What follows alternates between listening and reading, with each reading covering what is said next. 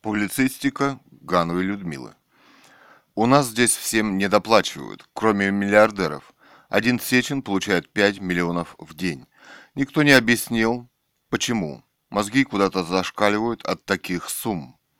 Вся вот эта команда из сериала «Интерны», Быков, Люба, медсестра раскладывает таблетки. Они пьют только таблетки. Систем, системами они не лечат. Современные сложные формы тяжелым больным, которые иначе умирают. И эта пропаганда на Е баловка еще по ТВ несколько лет. Это отвратительно прежде всего. А из анализов там общий анализ крови, тот в ходу большом.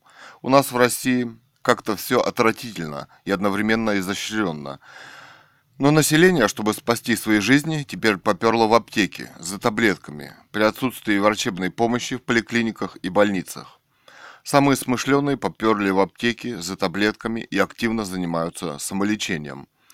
Ответ законодательный не заставил себя долго ждать. Накинули узду на антибиотики – но потом, поскольку антибиотики из больниц стали продавать сквозь пальцы, ведь бывать-то некуда, публицистика Ганова Людмила.